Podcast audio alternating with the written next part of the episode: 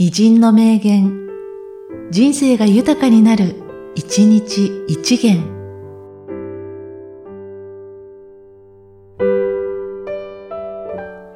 8月23日、木川田和孝。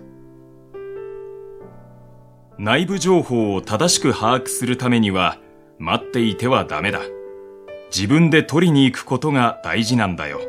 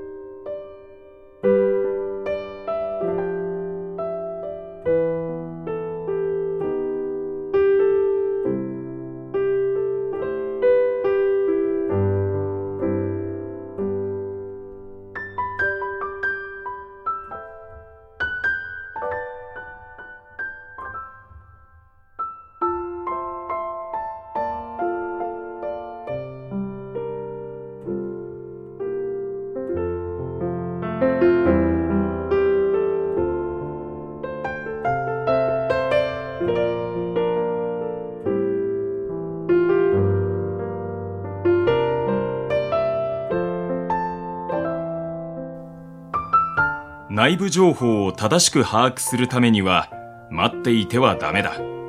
自分で取りに行くことが大事なんだよ。